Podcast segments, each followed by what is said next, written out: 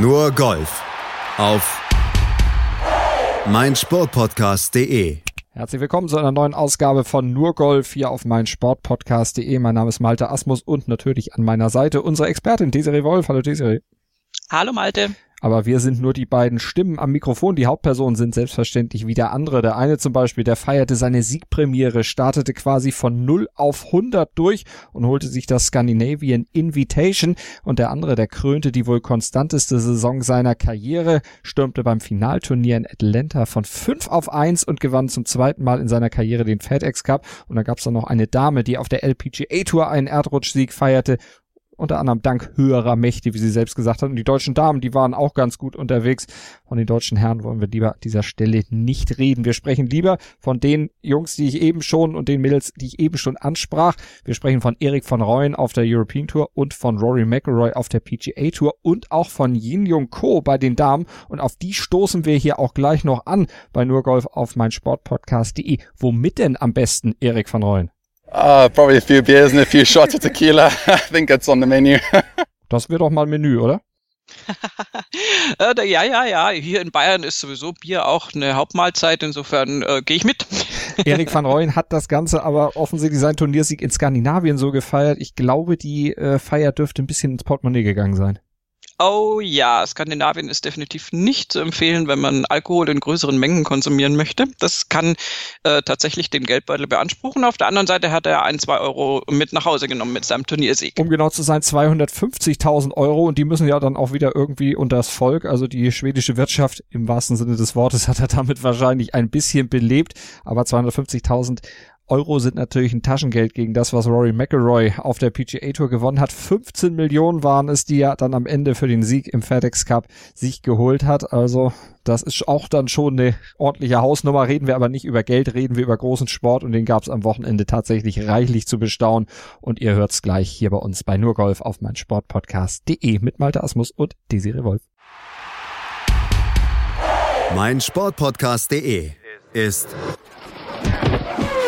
Sport für die Ohren. Like uns auf Facebook.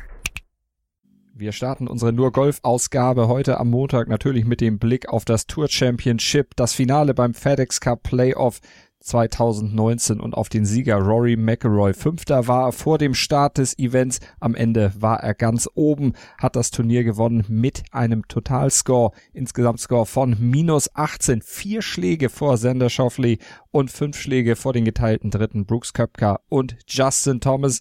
Rory McIlroy hat's also wieder geschafft an einem Ort, an den er zurückgekehrt ist, an den er eigentlich keine so guten Erinnerungen hatte. Wir hören mal rein. Bei der PGA Tour hat er im Siegerinterview da was zu gesagt und auch zur Aufnahme durch die Fans. It was pretty cool. Um, I must say, I didn't, I didn't enjoy that walk last year like everyone else did. Uh, I, I, played terribly. I got myself into the final group. Uh, I never took the fight to Tiger. Um, you know, going up against the number one player in the world today, you know, he got one over on me, uh, on me in Memphis, um, and I wanted to sort of try to get some revenge today. So to play like that, um, you know, alongside Brooks and get the win, win the FedEx Cup. Yeah, it's it's awesome. I, uh, you know, I, it's it's amazing, you know, how different uh, things can be in, in a year. In einem Jahr kann eine ganze Menge passieren. Desiree, bei Rory McIlroy ist eine ganze Menge passiert. Nicht nur, dass er im letzten Jahr dann aus der Führung oder Co-Führung aus dem letzten Flight rausgefallen ist, am Ende siebter wurde, sondern er hat ja auch ein bisschen was geändert, damit es in diesem Jahr dann insgesamt ein bisschen netter aussieht. ein bisschen netter aussehen ist, ist eine schöne Umschreibung dafür, dass er jetzt der einzige Spieler ist, außer Tiger Woods, der den FedEx Cup zweimal gewonnen hat. Also die Gesamtwertung. Und ähm, ja, Rory äh, hat, glaube ich, über das ganze Jahr gesehen einfach unglaublich viel äh, verändert an seinem Mindset und ähm, auch an, an seiner Einstellung. Ähm, er ist ja jemand, der äh, durchaus äh, sehr über sich selbst nachdenkt, über seine Person nachdenkt, über den Sport nachdenkt und ähm, hat ja jetzt äh, auch schedule-bedingt ähm, praktisch, also gefühlt in Anführungszeichen nur PGA Tour gespielt in diesem Jahr. Und ähm, das hat sich letztendlich ausgezahlt. Und ähm, also Mr. Consistency äh, in, im Jahr 2019 ähm, hat eine Zeit lang so ein bisschen so ausgesehen, als ob es irgendwie gar nicht so toll wäre, weil er, er hatte halt unglaublich viele Top Tens, also quasi immer äh, gefühlt. Und, ähm, und jetzt ist es dann eben so, dass er mit dem FedEx Cup noch dann das große Ereignis geholt hat. Ich meine, er hat nett angefangen mit den Players, das war ja schon mal ein Markenzeichen.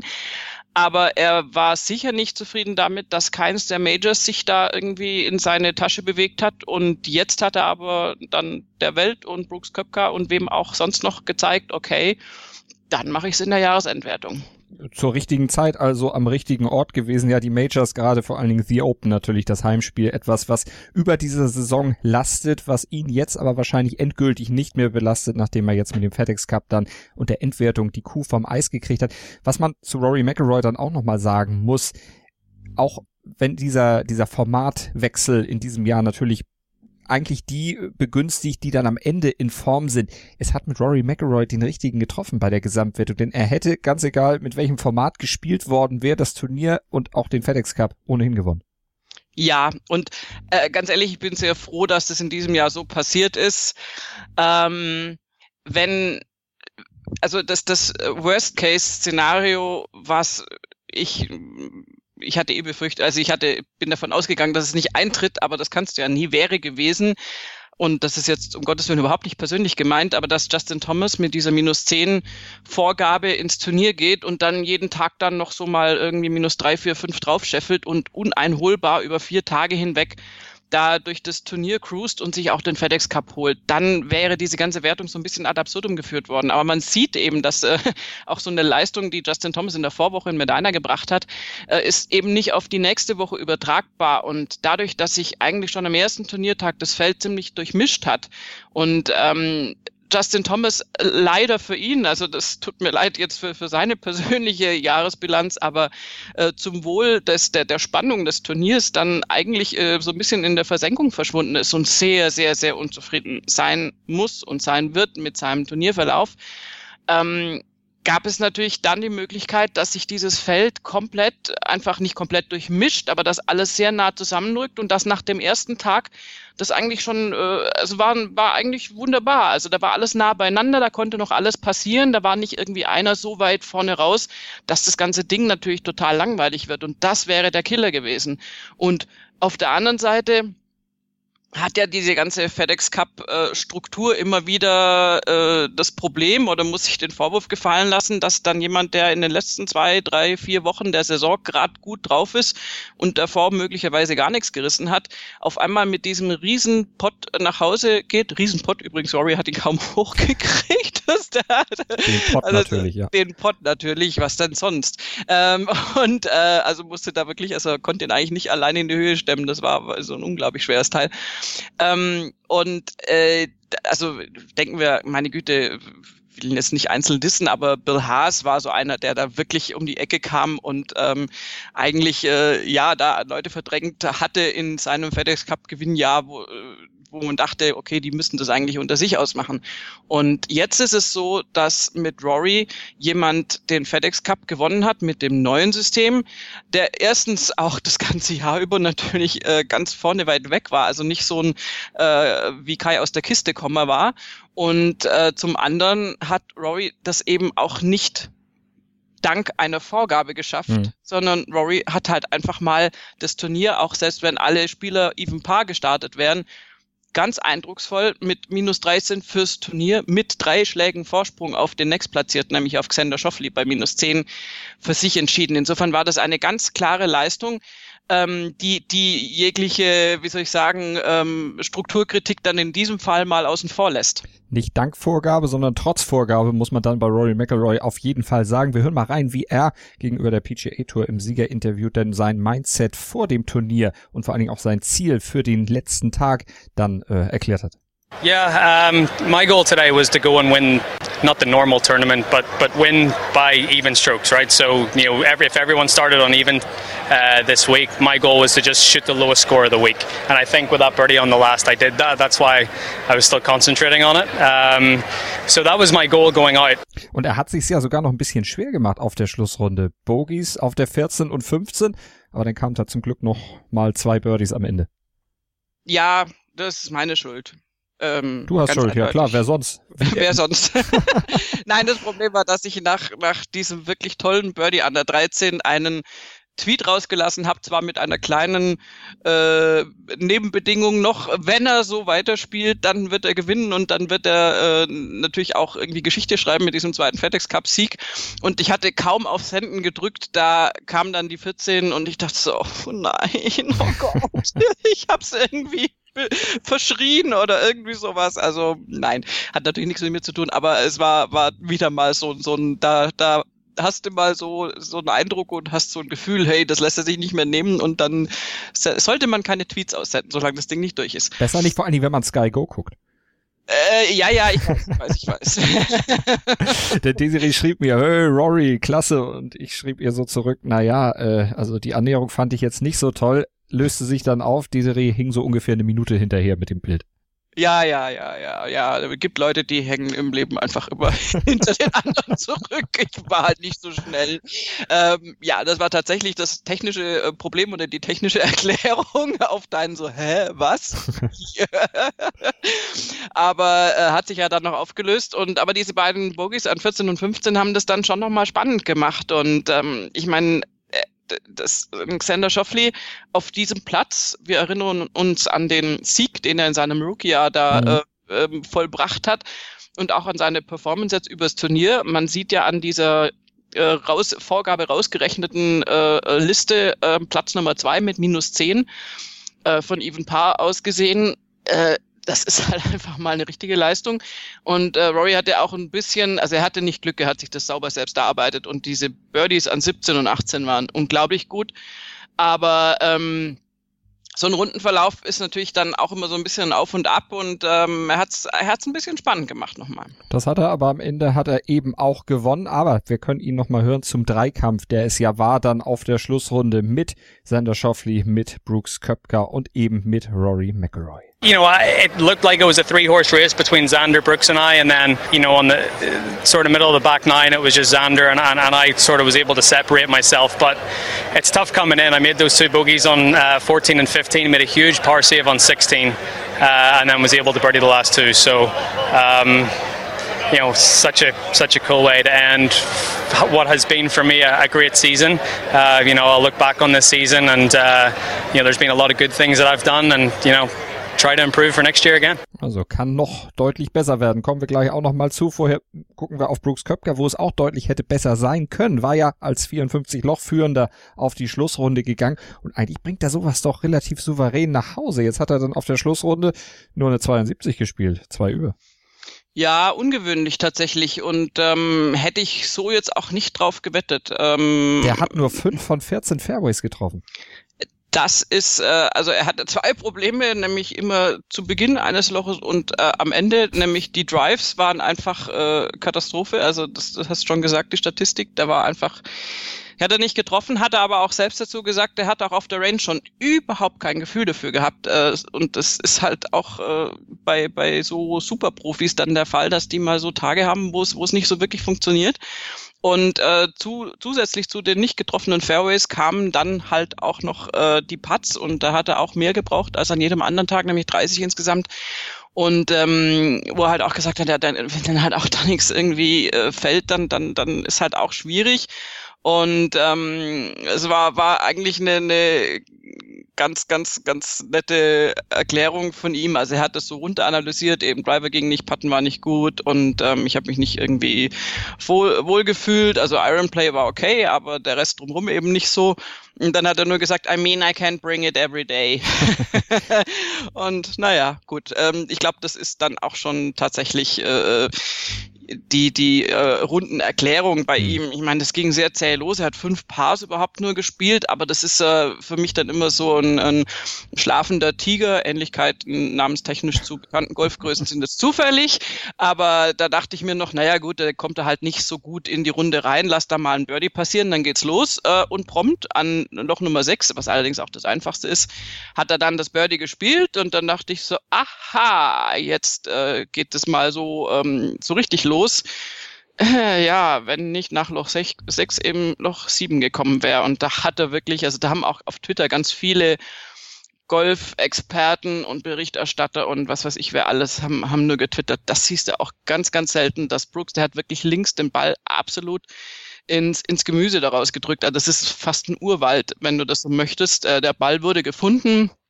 Er musste dann aber erstmal einfach nur aufs Fairway rausspielen äh, und hat dann da in Summe dann äh, tatsächlich ein Double Bogey produziert. Und das, das war dann halt äh, schon mal so ein erster Move, der ihn so richtig äh, äh, getroffen hat, weil, wie es eben im Golfen öfter mal so passiert, äh, Rory äh, dummerweise ausgerechnet an Loch 6 und an Loch 7 gleich nochmal ähm, jeweils ein Birdie gespielt hat. Und dann bist du halt sofort, das, das äh, ist ja dann so ein Doppeldings. Du verlierst nicht zwei Schläge, du verlierst gleich drei und am nächsten Loch dann nochmal. Da waren sie dann beide mit Birdies, aber da war dann Brooks Köpker auf einmal irgendwie im Hintertreffen und hat sich davon nicht mehr so wirklich erholt. Und äh, tatsächlich war es dann auf der Back Nine so, Loch 10, 11, hätte man noch denken können, okay, man weiß nie, also das, das war immer noch so nah zusammen, dass, dass Köpker da irgendwann, wenn er so den Kick gekriegt hätte, dass es äh, funktioniert, vielleicht noch hätte rankommen können. Das Einzige, was dagegen sprach, war wirklich, dass er also ganz, ganz, ganz schlecht abgeschlagen hat äh, für seine Verhältnisse und auch generell. Und wenn du dann natürlich eine Bogey-Serie 12, 13, 14 hinlegst, ähm, gut, dann bist du weg. Also dann, das, das war der Moment, wo Rory dann auch gesprochen hat davon, dass es eben kein Dreikampf, sondern nur noch ein Zweikampf war. Und Xander Schauffele hat dann eben das äh, gegen Schluss hin auch nicht so durchziehen können, dass er daraus hätte Kapital schlagen können. Der hat halt sein letztes Birdie auf der 12 gespielt und dann an der 14. in Bogey, da war es dann schon wirklich äh, viel passiert. Der war ja auch vor den anderen beiden unterwegs und hat dann nur noch Pars retten können, bis hin selbst zur 18 und an der 18 hat er einen wirklich absolut äh, äh, machbaren Birdie-Putt verschoben, wo dann wirklich äh, alle gedacht haben, oh nein, weil das sind das sind Millionen Putts dann. Also weil ja. da geht's einfach zwischen Platz zwei, drei, vier, fünf sind es Millionen einfach Unterschied. Das ist, ist ja aber, aber ja. witzig. Also kann man ja eine Grundsatzdiskussion anfangen, ob das ja, prinzipiell sein muss. Aber der verschobene Putt von Köpker, um das nochmal mit Zahlen zu untermauern, an der 18, das verpasste Birdie, das hat ihn dann extra eine Million Dollar gekostet. Das können wir schon mal sagen. Ja, aber äh, die kann sich trösten mit 3,5, die er am Ende gekriegt hat, aber trotzdem, ich meine, das ist dann schon mal fast ein Viertel von dem Ganzen, was er da verdient, ein bisschen mehr als ein Viertel. Ja, das kann er quasi direkt eigentlich dann an Xander Schoffli geben, weil kann man das der steuerlich davon, absetzen? kann man das steuerlich absetzen? Da bin ich raus, da bin ich raus. Nein, aber das war tatsächlich so, also Xander Schoffli hat ja äh, mit seinem verschobenen Putt so ausgeschaut, als ob er eben auf den dritten Platz zurückfallen würde, weil Brooks Köpker da noch kommt und äh, Köpker hat dann äh, freundlicherweise auch verschoben und dann war Schoffli wieder auf dem alleinigen zweiten und hat dann auch noch ähm, 2,50 Euro mitnehmen dürfen. Immerhin. äh, wir müssen auf Brooks Köpker noch mal kurz gucken. Also der hat ja auch noch seine dritte Runde beenden müssen am Sonntag, hat 13 Runden oder 13 Löcher von der dritten Runde noch spielen müssen, 31 insgesamt am Sonntag spielen müssen. Jetzt kann man natürlich auch sagen, das war dann auch eine ziemlich körperliche und psychische Belastung. Wenn wir aber genau gucken, Schoffley und McElroy mussten das auch. Also die ja, konnten ja. damit auch umgehen. Nee, das ist tatsächlich, also ich meine, das ist äh, richtig krass, natürlich von der Belastung her. Ähm, so viel zum Thema Golf ist kein Sport. Es gab ja ein Und- Gewitter, das müssen wir vielleicht noch kurz sagen. Da sind ja auch bei diesem Gewitter fünf oder sechs Zuschauer leicht verletzt worden, mussten ins Krankenhaus. Dadurch gab es dann auch eine längere Unterbrechung, unwetterbedingt. Und den Leuten geht's zum Glück gut. Also es ist nichts wirklich Schlimmes passiert, aber trotzdem, man hat wieder gesehen, wie gefährlich das eben sein kann, auch Gewitter auf dem Golfplatz. Und dass da Oh, eben dann ja. diese Abbrüche oder Unterbrechungen einfach auch absolut richtig sind. Ja, natürlich. Und also es ist äh, tatsächlich für mich immer noch so ein bisschen rätselhaft, wie, wie das so äh, plötzlich kommen konnte. Aber du kannst halt auch nicht alles vorhersehen und du kannst vor allen Dingen ja so einen Platz nicht evakuieren, in Anführungszeichen, bei, wegen einer Gewitterwarnung.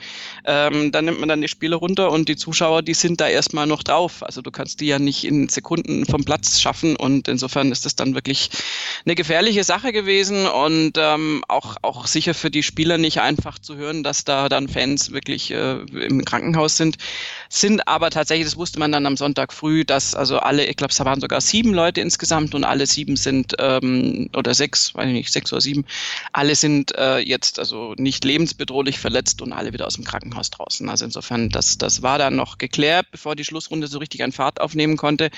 Aber die haben natürlich richtig was abgedrückt. Ähm, der Vater von Xander Schoffli war im, im Interview und hat auch nur gesagt, naja, die sind halt um 4.30 Uhr dann aufgestanden morgens und ähm, morgens für die Studenten, die zuhören. Nein, Entschuldigung. Das ist heute äh, auch nicht mehr so. Das war früher, als wir das in dem Alter waren, da konnte man sich das noch leisten, äh, nachmittags äh, nee. zu schlafen. Heute, glaube ich, geht das gar nicht mehr. Ich habe in meinem Leben noch nie länger als 12 Uhr geschlafen. Das weiß gar nicht, also auch nicht, wenn ich durchgefeiert habe. Ich weiß nicht, das äh, hat irgendwas mit einer inneren Uhr zu tun. Bewundere die Leute, die den ganzen Tag. Da, heißt das. Ach so, stimmt, ja, ich bin, ich bin Schwäbin. Ich kann sagen, du bist doch Schwäbin, da ist das eben so, wie bei Herrn Schaufele übrigens. Ja, genau, und Herr Schaufele hat dann auch im Interview gesagt, das ist natürlich schwierig und vor allen Dingen, du musst dann ja, äh, nachdem du dann äh, die dritte Runde abgeschlossen hast, hast du auch eine kurze Pause und dann musst du ja auch wieder dich, dich gut aufstellen, musst dich auf der einen Seite ein bisschen entspannen, auf der anderen Seite aber natürlich auch, äh, darfst du ja auch nicht komplett irgendwie äh, rauskommen und, und, und das ist dann schon eine schwierige Sache. Und insofern, da haben alle Spieler, äh, also besonders eben die, die, also je weiter vorne du platziert warst, desto mehr hast du ja noch spielen müssen, haben da also eine richtige Energieleistung vollbracht. Auch Rory McIlroy, äh, der ja dasselbe Schicksal hatte und ähm, der auch tatsächlich dazwischen gesagt hat, ich gehe jetzt ins Hotel mhm. oder in, in sein vorübergehendes Heim da in Eastlake und, ähm, und lese ein Buch. Ganz interessant. Und das hat er auch gemacht und das, das, äh, äh, ja, da ging es irgendwie um nicht um Digital Detox, aber um, um, um, um das Umgehen mit digitalen Medien. Mhm. Und seine Frau hat noch gesagt, na, das ist aber so ein bisschen witzig, weil dieses Buch lag auf seinem Nachttisch, wo es dann natürlich eigentlich auch nicht hingehört. Aber gut.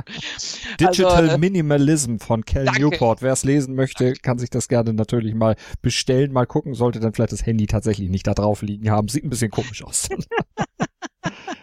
ja, also äh, nun, nun gut. Aber Nein, man aber weiß ja auch bei Rory McIlroy, was passiert, wenn er eben nicht auf äh, digitale Hilfsmittel zurückgreift. Dann verpennt er auch gern mal eine Startzeit. Aber Erika war ja da, die hat ihn ja schon mal gerettet. Ich wollte gerade sagen, da hatte, die hat er ja lebenslänglich gebunden. Zumindest von der Intention her und äh, da sollte also nichts mehr schiefgehen. Ähm, Genau, und äh, insofern, also das ist, das ist schon eine, eine Energieleistung. Und das ist ja, also es geht nicht um das Körperliche, natürlich sind die durchtrainiert und, und sind Athleten und, und können problemlos natürlich mehr als 18 Loch Golf pro Tag spielen. Es gibt natürlich auch Amateure, die mal irgendwie zwei 18 Loch Runden gehen, wenn sie gerade äh, crazy drauf sind. Oder 27, habe ich auch schon erlebt. Das habe ich schon gemacht, wenn du 18 Loch spielst und bist so dermaßen unzufrieden, dass du sagst, so gehe ich jetzt nicht nach Hause, dann gehst du ja nochmal neun und schaust, ob es besser wird. Äh, meistens nicht, aber egal.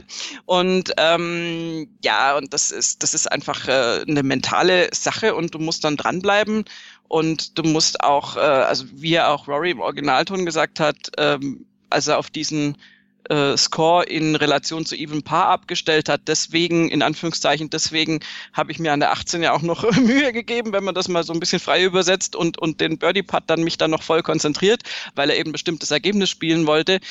Und ähm, das ist aber ehrlich gesagt auch eben so eine Sache, wenn du da, äh, ich meine, an der 18 hätte er sich jetzt x Putts leisten können, da wäre es tatsächlich egal gewesen. Aber die, dieses Finden eines, eines Turnierrhythmuses, ähm, auch im Sinne von, wie gehe ich in den Finalsonntag, ist ja die, der große Stein der Weisen für, für alle Golfspieler.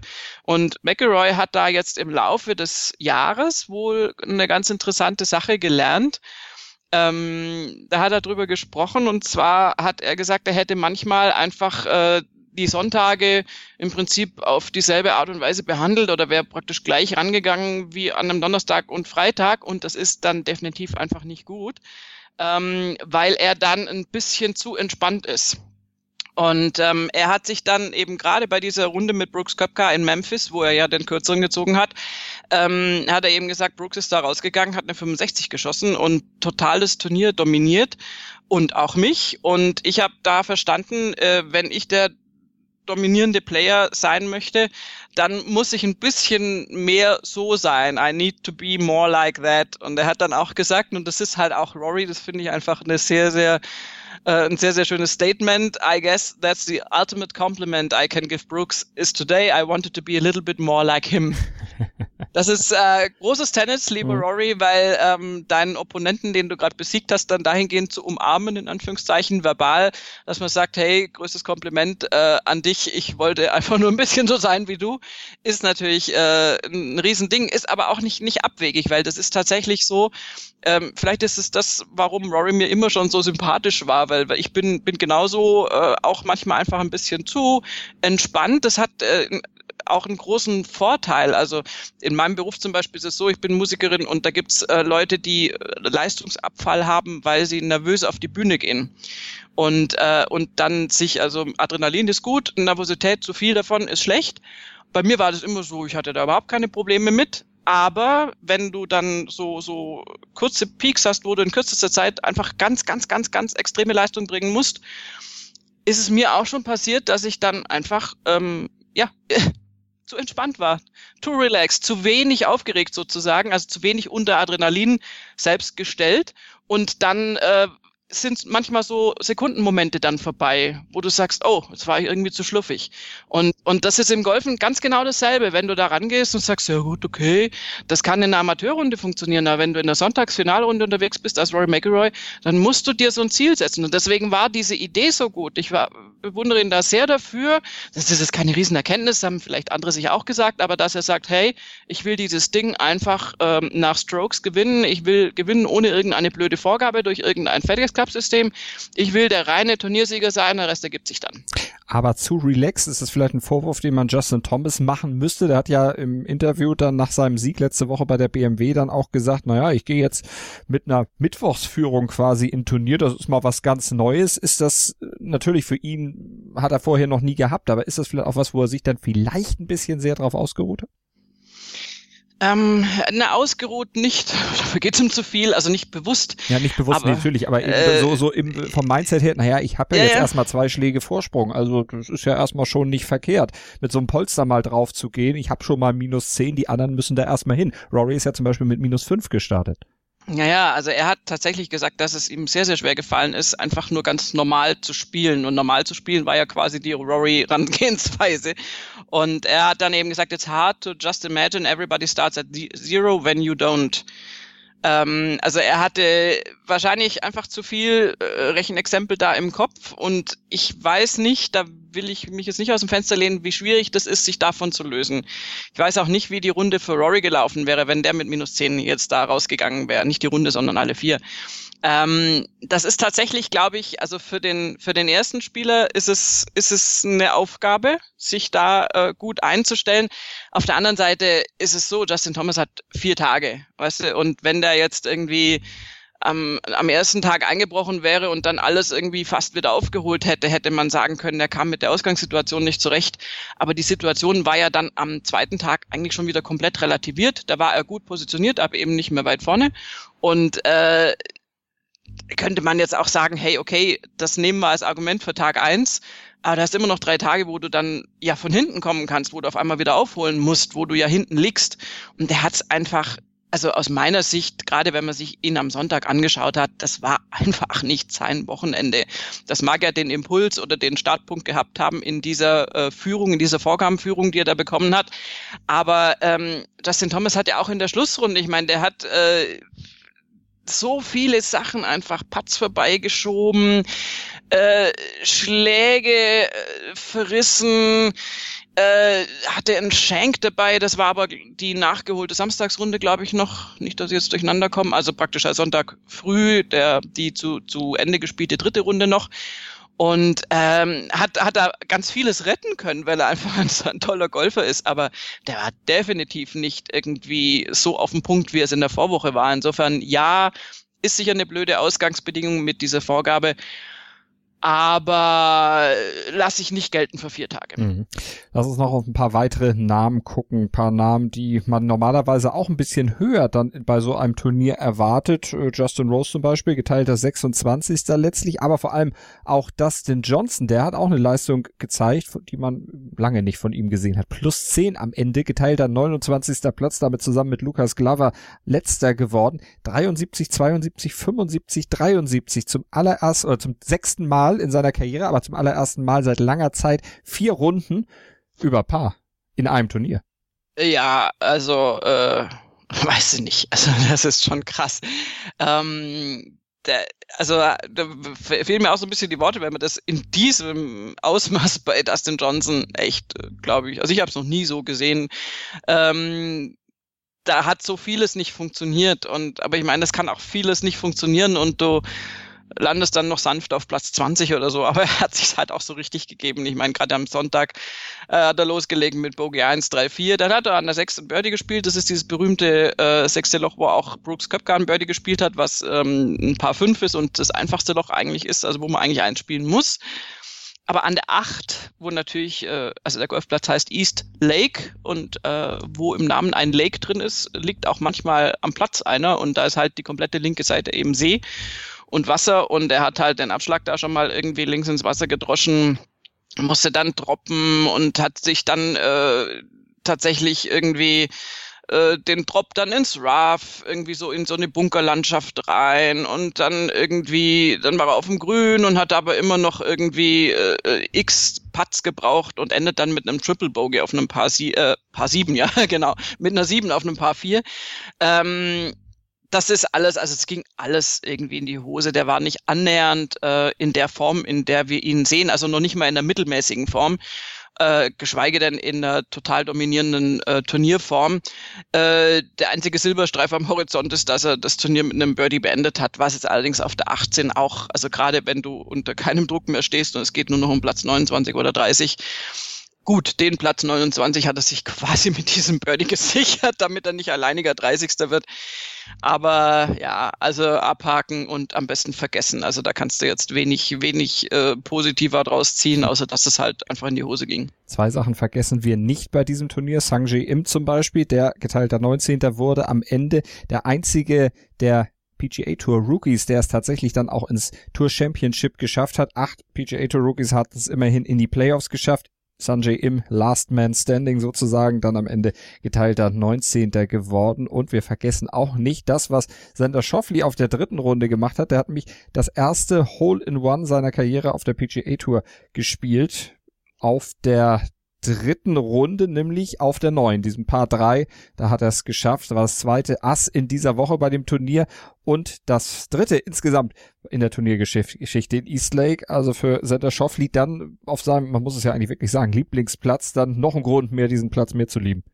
Ja, also nice, äh, wenn er da bei 240 Yards bei so einem Paar 3, das ist ja nicht irgendwie so ein kleines Wedge-Schöttchen, was man da sowieso irgendwie wunderbar hinzirkeln kann. Ähm, also das war natürlich fantastisch. Ähm, ganz, ganz tolles äh, Rollout und ähm, insofern, äh, ja, also ist es natürlich dann so ein, das gibt ja dann auch so ein bisschen äh, ein Boost äh, auf der einen Seite, wobei er in dieser Runde dann ja äh, auch nur unterbrochen und dann kamen die ganzen Pars. Ähm, am Sonntag äh, hat er witzigerweise dann tatsächlich, äh, also in der, in der vierten Runde, war ja alles am Sonntag, ähm, hat er tatsächlich dann nur ein Paar spielen können an der neuen. Also da sieht man dann, wie schwierig das eigentlich äh, ist und sein kann, obwohl er da auch äh, das Grün getroffen hat und alles schick, aber er hat halt noch zwei Putts gebraucht. Ähm, da, also nicht patten musste, hat es einfach besser geklappt. Böse, nein. Äh, aber Alexander Schoffli hat trotzdem gezeigt. Ich meine, er hat jetzt diesen zweiten Platz, er hat äh, Geld en masse. Ähm, da war Rory McIlroy, von dem Brooks Köpka gesagt hat, ähm, also die sind da halt, das ist ehrlich gesagt, weißt du, sowas mag ich halt, wenn zwei Sportsmänner da sind, die sich da wirklich einen harten Fight liefern und die aber hinterher in der Lage sind, den Gegner stehen zu lassen und was Positives zu sagen und den eher noch aufzubauen. Und Köpka hat eben auch gesagt, selbst wenn es bei mir jetzt nicht so schlecht gelaufen wäre heute, ähm, also sprich jetzt mit seinen ganzen verhauenen Abschlägen und mit dem Patten, was nicht so lief, das heißt, wenn das alles besser gelaufen wäre, äh, hat er gesagt, ich glaube nicht, dass, dass sich Rory hätte stoppen können. Das ist auch ein Riesenkompliment, weil also das wäre dann theoretisch durchaus möglich gewesen, wenn er da nicht so viel in die Binsen gesetzt hätte. Und das ist aber halt auch ein Kompliment, das anerkennt, dass Rory McIlroy einfach wirklich einen sehr, sehr guten Tag hatte. Und er hatte diesen, diesen Willen und selbst ein Brooks Köpker sagt über Rory McIlroy, wenn der dann so spielt, wenn der so in Fahrt ist, wenn der äh, in the zone ist sozusagen, dann ist es halt auch einfach richtig geil anzugucken oder halt es ist einfach tolles Golf. Und ähm, wenn selbst Köpka das so sagt, ähm, dann fühle ich mich so ein bisschen besser, weil ich auch dauernd sage, weil dann ist es nicht zu sehr gefärbt von irgendwelchem, ich bin Rory-Fan, sondern es ist einfach eine objektive Sache. Also Rory McIlroy ist, ist ein Ausnahmegolfer, natürlich, Brooks Köpka ist es auch. Und ähm, es gibt einfach Momente, in denen der eine dann äh, den kürzeren zieht und Momente, in denen der andere den kürzeren zieht und trotzdem können sie wunderbar miteinander umgehen und sind, was ja sehr sympathisch macht, auch noch wirklich Spieler, die einfach da jetzt nicht ewig rummachen, sondern die einfach ein ganz normales, also nicht Slowplay verdächtig, im Gegenteil, ja beide sind ja große Kritiker von Slowplay und ähm, und die die spielen ihr Ding runter. Das hat, das ist wirklich ein Schlussflight, der Spaß macht zuzugucken, wo du wo du nicht denkst, ach Gott, was machen die denn jetzt schon wieder? Die haben das runtergespielt, die mussten manchmal warten, weil tatsächlich ähm, die Flights davor dann ein bisschen langsam waren. Und ansonsten war das richtig tolles Golf. Natürlich diesmal mehr von Rory, weniger von Brooks Köpka. Aber äh, ich denke, das wird bei nächster Gelegenheit dann auch wieder anders sein. Da freuen wir uns drauf. Die neue PGA Tour Saison, die geht ja schon quasi nahtlos wieder los. Also die alte ist zu Ende, die neue, die fängt dann an mit der Fall Series. Da geht's dann erstmal etwas langsamer wieder los, aber die großen Namen werden uns trotzdem weiter begegnen. Rory sicherlich auch nochmal wieder auf der European Tour. Ich denke, das werden wir bei der Rolex Series sicherlich dann auch ihn dann nochmal vermelden können. Apropos European Tour, das ist unsere nächste Station hier bei Nurgolf auf mein Sportpodcast.de Scandinavian Invitation und auch da ging's hoch her, da gab's tolles Golf zu sehen, einen strahlenden Sieger mit Erik van Rooyen, der seinen allerersten Turniersieg feiern konnte auf der European Tour und auch Henrik Stenson, der hat zwar schon eine relativ lange Karriere hinter sich, aber trotzdem eine Premiere feiern dürfen. Gleich mehr hier bei Nurgolf auf mein Sportpodcast.de. Willkommen bei meinsportpodcast.de. Wir sind Podcast. Wir bieten euch die größte Auswahl an Sportpodcasts, die der deutschsprachige Raum so zu bieten hat. Über 20 Sportarten, mehr als 45 Podcast-Serien, über 9000 veröffentlichte Podcasts und über 5 Millionen Podcast-Downloads allein im Jahr 2018. Wir sind Podcast. Wir sind meinsportpodcast.de. Breakfast at Flushing. Die US Open mit Chip and Charge. Vom 27. August bis 9. September berichten Andreas Thies und Philipp Joubert täglich über die Ereignisse in Flushing Meadows. Breakfast at Flushing. Auf meinsportpodcast.de. European Tour jetzt Station hier bei uns bei Nurgolf auf mein Sportpodcast.de. Wir schauen zum Scandinavian Invitation in Göteborg. Ehemals hieß das Ganze Nordea Masters, jetzt ein neuer Name und auch ein neuer Sieger auf der European Tour. Erstmalig nämlich Erik van Rooyen, der Südafrikaner, gewinnt in seinem 65. Turnierstart dann auch endlich mal auf der European Tour. Minus 19 am Ende sein Score, kurz vor Ende. Dann nimmt er doch tatsächlich Matthew Fitzpatrick dann auch noch den Sieg von der, ja, von der Kelle kann man fast sagen. Minus 19 also Van Rooyen, Matthew Fitzpatrick minus 18 Einschlag Vorsprung letztlich für den Südafrikaner und auf dem geteilten dritten Platz ein weiterer Südafrikaner, nämlich Dean Burmeister und Henrik Stenson, der Lokalmatador, der Patron dieses Turniers und der hat auch was geschafft, was ihm vorher in seiner Karriere noch nicht so gelungen ist. Dazu kommen wir gleich. Vorher gucken wir auf Erik van Rooyen und hören ihn vor allen Dingen im Interview mit der European Tour seine Gefühle nach dem großen Sieg und er war ja doch verständlicherweise ziemlich begeistert.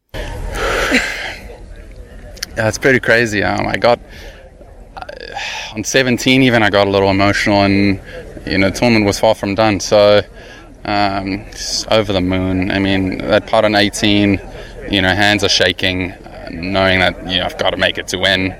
And, and, you hit it, and you're like, okay, stay up, stay up, stay up, stay up, and it, and it goes in. I mean, yeah, you can't really describe it. I'm over the moon.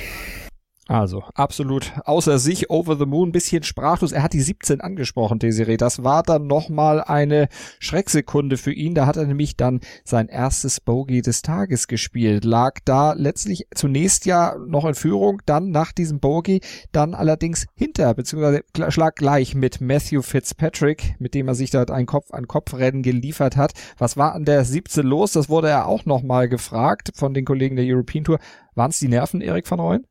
No, not really, or, or, I should say, not more than any other time during the day. I was I was slightly nervous throughout the whole day. Um, he was a good putt. I just didn't hit it quite hard enough. I should have hit it in the back of the cup, and, and I didn't. So, but that's okay. You know, Alex and I, we, we were going to judge ourselves based on how well we committed on every shot, and, and I did that. So, um, I'm okay with it. Also kann er am Ende mit leben. Kann ich verstehen. Also das Ergebnis war ja auch positiv. ja, das ist da, ist, ist okay. Nein, es ist äh, dann einfach, ich meine, wenn du an der 17 dann schon das Bogey spielst, ist es einfach die Leistung in der 18 dann das Birdie zu bringen, was du bringen musst. Ähm, ich meine, das ist ein paar fünf, das ist ein Loch, an dem du ein Birdie eigentlich spielen musst.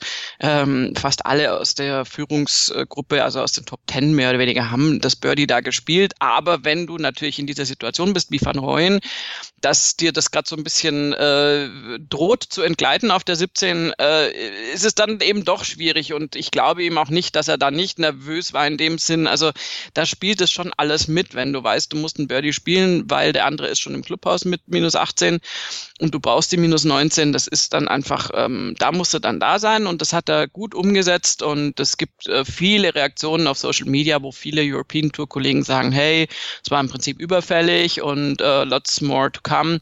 Also Siege in dem Fall. Ähm, Erik van Rooyen ist ein Spieler, der in dieser Saison wirklich ganz, ganz klar ähm, sehr oft sehr weit vorne aufgetaucht ist in den Leaderboards, äh, auch einige Male echt knapp dran war und es dann noch nicht wirklich verwerten konnte zu einem Sieg. Und jetzt hat er es durchgezogen. Das ist für ihn ganz wichtig. Für Fitzpatrick ist es natürlich blöd.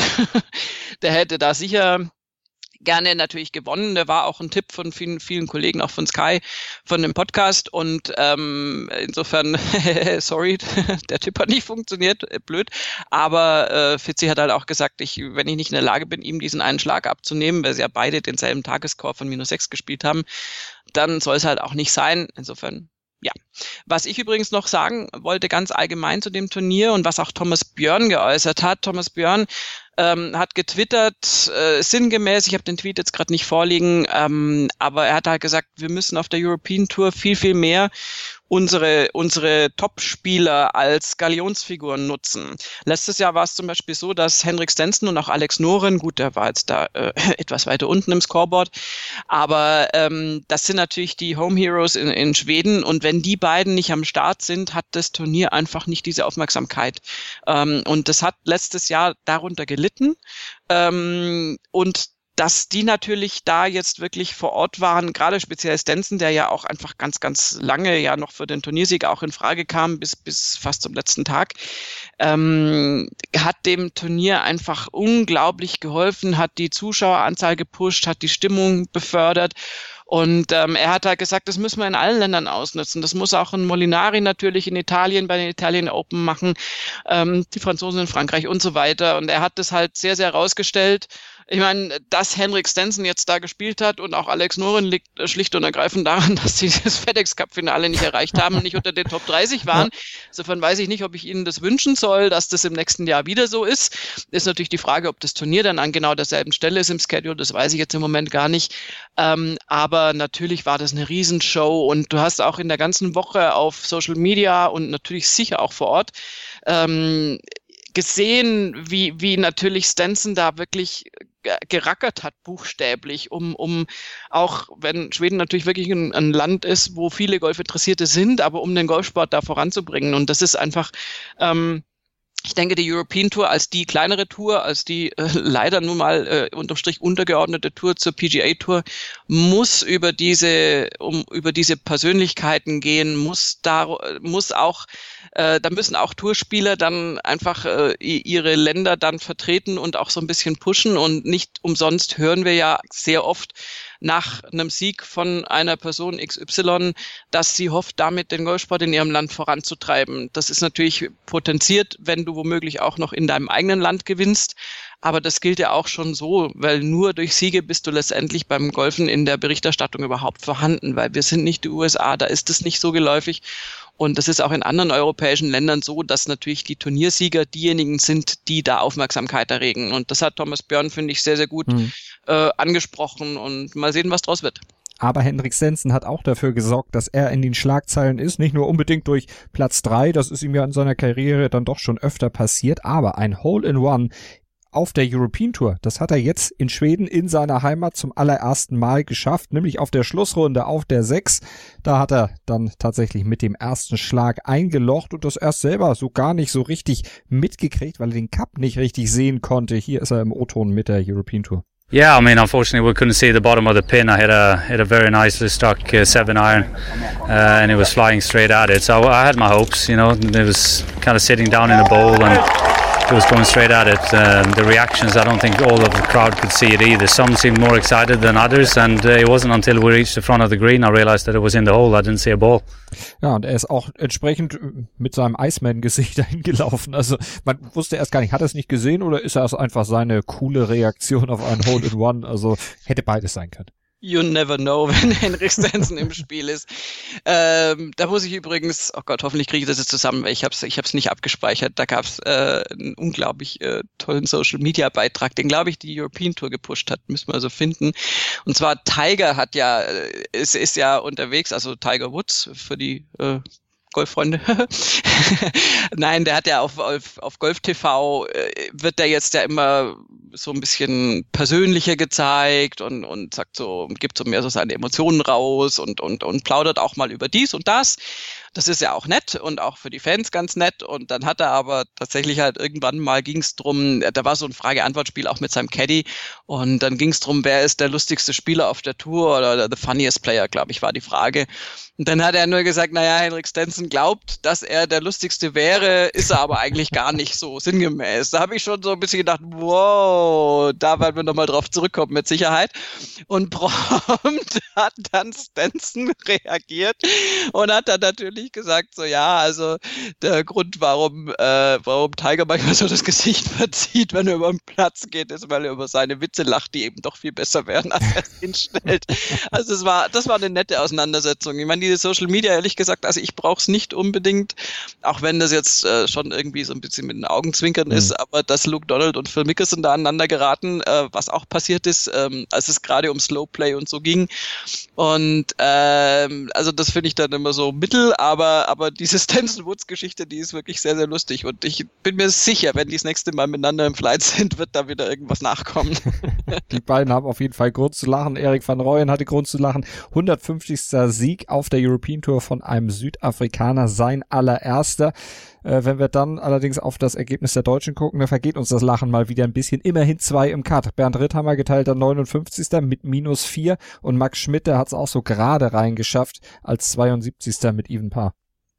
Ja, wobei mir die Scorekarte mit 69, 69, 71, 71 mathematisch gesehen gespiegelt so irgendwie äh, gut gefällt. Nein, die gefällt ja. mir natürlich nicht. Sieht Und auch erstmal gut aus, gefallen. ist ja immerhin unter Paar, aber trotzdem, äh, beziehungsweise so um ums Paar äh, rum. Genau, paar, paar 70 Kurs war es, genau, ja. genau, even Paar. Zweimal Einschlag drunter, zweimal Einschlag drüber. Äh, nette, ist, ist noch nicht mal symmetrisch, aber äh, nette Analogie. Aber ähm, ja, das ist jetzt äh, nicht, nicht ganz so glücklich. Ich glaube, dass beide Spieler da bessere Scores äh, spielen können, auch auf diesem Platz bessere Scores spielen können, war aber nicht der Fall in dieser Woche. Ähm, noch enttäuschender sind tatsächlich die verpassten Cuts von äh, Maximilian Kiefer und Marcel Siem, die beide mit plus drei und plus fünf aber mal so richtig am Cut vorbeigeschrammt sind. Geteilter 106. geteilter 121. Das hilft nicht für die Score, äh, für die Scorekarte, das auch nicht, nein, aber für die Tourkarte meinte ich jetzt. Ähm, bei Maximilian Kiefer ist da jetzt äh, nicht unbedingt der Brenz nicht, der liegt auf Platz 80 im Race to Dubai. Aber Marcel Siem natürlich immer noch deutlich weit entfernt von irgendeiner Tourkarte auf Platz 182, genauso wie übrigens auch Bernd Ritthammer mit 169. Max Schmidt krebst so um die um, den Platz 100 rum, im Moment 102, das ist noch ganz okay, aber äh, ja, also das wäre schon schön, wenn da mal so äh, ein paar Ergebnisse weiter oben noch kommen würden. Die Saison ist noch länger und da gibt es einfach auch noch die Möglichkeit, dass sich noch andere Spieler nach vorne spielen. Also Schmidt und Kiefer müssen da dringend auch Form jetzt gewinnen wieder. Die Saison ist zum Glück noch länger, unsere Sendung auch, denn wir haben ja auch noch die Ladies am Start. Wir schauen ja auch noch auf die LPGA Tour und auf die Ladies European Tour hier gleich bei uns bei Nurgolf auf mein Sportpodcast.de und einen kleinen Querverweis habe ich Podcast, Podcast technisch auch noch für euch, denn heute beginnen ja auch die US Open in Flushing Meadows in Sachen Tennis und da sind unsere Kollegen von Chip in Charge natürlich wieder dran, Andreas Thies und Philipp Joubert, die halten euch über das aktuelle Geschehen in Flushing Meadows bei den US Open. Selbstverständlich auf dem laufenden Chip in Charge bei uns auf meinsportpodcast.de, bei iTunes oder mit dem Podcatcher eurer Wahl genau auf den gleichen Weg zu hören wie natürlich nur Golf und nur Golf geht bei uns gleich weiter mit den Damen.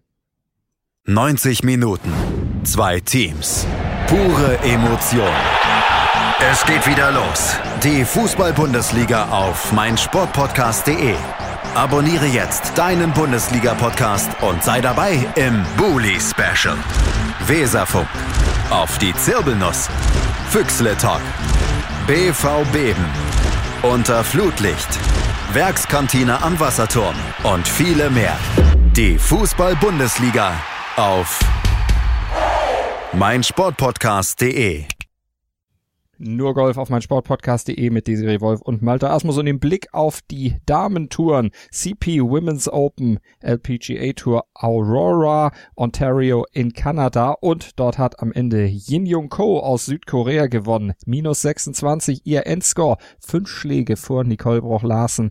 Die liegt bei minus 21 auf Platz 2 und Platz 3 teilen sich Lisette, Lisette Salas und Brooke Henderson also die Lokalmatadoren Brooke Henderson am Ende geteilte Dritte und aus deutscher Sicht sehr, sehr erfreulich geteilter siebter Platz für Caroline Masson, Desiree. Ja, ähm, sehr, sehr schön. Vor allen Dingen hat sie sich echt äh, nach vorne gespielt, weil mit der 71 ist sie eigentlich gar nicht so doll ins Turnier gestartet. Also nicht nur eigentlich, sie ist nicht gut ins Turnier gestartet und hat dann aber sukzessive aufgeholt. Äh, 69, dann die 66 am Moving Day natürlich ein sehr, sehr schönes Zeichen und auch die 67 am Finaltag. Ähm, das hat ja dann den Top 10 Platz äh, gesichert, äh, respektive sogar jetzt eben Top 7. Und ähm, ja, am Finaltag siehst du einfach an den Einzelscores, äh, die äh, zwei, die da tatsächlich den, den, den Rhythmus vorgegeben haben, waren Jin Jong Ko. Wenig überraschend mit einer 64. Bei der Dame überrascht mich gar nichts mehr. Also die hat da ihren besten Score am Sonntag gespielt. Ähm, und Lisette Salas hat tatsächlich eben auch eine 64 gespielt, kam aber natürlich von sieben Schlägen weiter hinten und hat sich dadurch nur in großen Anführungszeichen auf Platz drei vorspielen können ähm, zusammen mit Brooke Henderson, aber eben auch Henderson und Larsen nur mit einer 69. Also das sind fünf Schläge Unterschied bei den top platzierten Spielerinnen im Sonntagschor. Und da siehst du schon, was da einfach möglich war, also sowohl in die eine als auch in die andere Richtung. Und Caroline Masson mit der 67 ist da, finde ich, sehr, sehr gut dabei gewesen und äh, wird sich über die Top 7 Platzierung freuen. Solheim Cup steht vor der Tür und auch Easy Gapsa ist noch mhm. auf einem geteilten 35. Kann sich auch absolut sehen lassen, aber weil du sagtest, bei Co überrascht dich gar nichts. Sie hatte auch Hilfe, wie sie hinterher raus erklärt hat.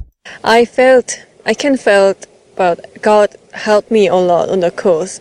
Especially 18 holes, I, I hit a little left, but kicked right. So first cut, and then I, I made birdie. Really, first of all, thank, thank you God. Yeah. Mhm. Also höhere Mächte im Spiel bei ihr, aber sie hätte möglicherweise auch ohne die Hilfe an der 18 gewonnen. Ihr Vorsprung natürlich recht groß und der Vorsprung in der Saison, also es unterstreicht eigentlich alles, was sie bisher gezeigt hat in diesem Jahr. Liebe Ginger Co., wenn du vorher schon sieben Birdies gespielt hast, ist es nicht Gottes Hilfe, wenn da an der 18 dann mal ein kleiner Lucky Bounce dazu kommt. Sorry, also nein, äh, um Gottes Willen, ihren Glauben, um Gottes Willen, genau, ihren Glauben in allen Ehren und das ist ja, finde ich ja klasse, wenn man sich da irgendwie so zentrieren kann und äh, wo auf, worauf auch immer man das zurückführt, aber ihre Leistung ist einfach echt, also makellos, bogiefrei, haut da mal eine Minus 8 am Finaltag raus, äh, also das ist, das ist richtig toll, das ist toll mit anzusehen ähm, wessen Hilfe auch immer da dahinter steckt. Ich führe es auf ihr golferisches Können zurück und äh, sie hat sich da einfach äh, erneut von, von ihrer besten Seite gezeigt. Das ist eine tolle Spielerin und das, das macht einfach Spaß dazu zu schauen. Definitiv. Und jetzt gucken wir noch auf die Ladies European Tour. Auch da haben wir ein Ergebnis zu vermelden. Czech Ladies Open nämlich. Die wurden ausgespielt an diesem Wochenende und Carly Booth aus Schottland, die hat am Ende gewonnen mit minus neun Einschlag vor Charlotte Thompson aus England und Enes Messonnier aus Frankreich und Haley Davis und Sanna Nutinen, die Engländerin und die Finnen ebenfalls auf dem geteilten zweiten Platz und hinter diesem geteilten zweiten Platz, da kommt schon mit Olivia Cohen die beste Deutsche auf dem sechsten, minus sechs, also drei Schläge Rückstand. Ganz genau und nicht zu vergessen, direkt dahinter mit nochmal einem Schlag äh, mehr, das sind Laura fünf Stück und Caroline Lampert auf einem geteilten siebten Platz mit noch ein paar anderen Spielerinnen. Äh, ganz, ganz tolles Teamergebnis äh, der deutschen Damen und äh, auch Esther Henseleit hat sich noch wirklich nach oben gespielt, ähm, ist auf einem geteilten zwanzigsten Platz gelandet. Ähm, ist leider zum wiederholten Mal einfach unglaublich schlechtes Turnier gestartet. Das ist so ein äh, ihr Markenzeichen zur Zeit. Sie hat ähm, sehr, sehr lange, im Prinzip bis zu den beiden Majors, Evian und British, hat sie äh, ja unglaubliche Ergebnisse gebracht, war da immer Top 5, Top 3, ganz, ganz oft ganz knapp am Sieg vorbeigeschrammt und die Major ähm, Auftritte waren dann nicht ganz so toll bei ihr, also vorsichtig formuliert. Und seither ist so ein bisschen, man hat das Gefühl, der Wurm drin, das ist aber auch einfach, äh, mein Gott, in so einer Saison, da gibt's äh, Höhen und Tiefen. Im Moment ist es gefühlt eher eine Tiefe, wobei sie jetzt sich da wirklich mit der mit der äh, 74 äh, ja dann mit einer Hypothek auf die zweite Runde begeben hat, hat aber da dann eine 72 gespielt und am Schlusstag dann unter Party 69 mit einer minus drei du siehst dann irgendwie buchstäblich bei ihr ganz oft, wie sie einen schlechten ersten Tag hat und dann von, von Tag zu Tag besser wird. Sie ist eine Kämpferin, sie wird auch wieder weiter vorne liegen. Ist jetzt im Moment gerade nicht so ihre Phase, dafür springen aber die anderen drei ganz meisterhaft ein in großen Anführungszeichen einspringen. Das kann man auf jeden Fall sagen. Wirklich gut unterwegs und das hoffen wir natürlich auch, dass sie das in den nächsten Wochen dann weiter sein werden. Wir hoffen natürlich irgendwie auch auf die Trendwende bei den deutschen Herren, dass es da dann auf der European Tour auch nochmal in die bessere, in die richtigere Richtung für sie auf jeden Fall geht. Wenn es passiert oder wenn es nicht passiert, ihr hört es auf jeden Fall hier bei Nurgolf auf mein Sportpodcast.de. Wir haben das alles für euch im Blick, schauen auf die Touren dieser Welt und versorgen euch mit den wichtigsten Erkenntnissen in Sachen Golfsport hier bei uns im Podcast mehrfach wöchentlich auf mein Sportpodcast.de, Deutschlands größtem Sportpodcast-Portal. Ihr könnt uns hören direkt bei uns auf der Webseite oder natürlich auch mit iTunes oder dem Podcatcher eures Vertrauens. Dort könnt ihr uns, sofern die Möglichkeit im Podcatcher gegeben ist, natürlich auch gerne eine kleine Bewertung dalassen. Rezensiert uns bei iTunes, gebt uns Feedback. Was findet ihr gut? Was findet ihr nicht gut? Was würdet ihr gerne anders haben? Das nehmen wir gerne auf, freuen uns natürlich von euch zu hören wir würden uns selbstverständlich auch über ein paar Sternchen freuen, die ihr uns gerne dalassen könnt. Das war's für diese Woche. Malte Asmus sagt Danke, sowohl an euch fürs Zuhören und auch an meine Kollegin Desiree Wolf für die Begleitung auf diesem ja, Flight. War mir ein Vergnügen. Nur Golf auf meinsportpodcast.de wir klingen nicht nur gut, wenn wir direkt am Spielfeldrand stehen. Die Adler Mannheim bleiben der Tabellenführer in der deutschen Eishockeyliga. Oder direkt von der Schanze berichten. Wir haben einen spannenden ersten Durchgang gesehen. Bei den Springern Kamil Stoch führt vor Ziel in Bartol. Wir sehen dabei auch noch gut aus. Borgia Sauerland ist offizieller Ausstatter von meinsportpodcast.de. Borgia Sauerland. Berufsbekleidung, Arbeitsschutz und mehr auf borgia-sauerland.de.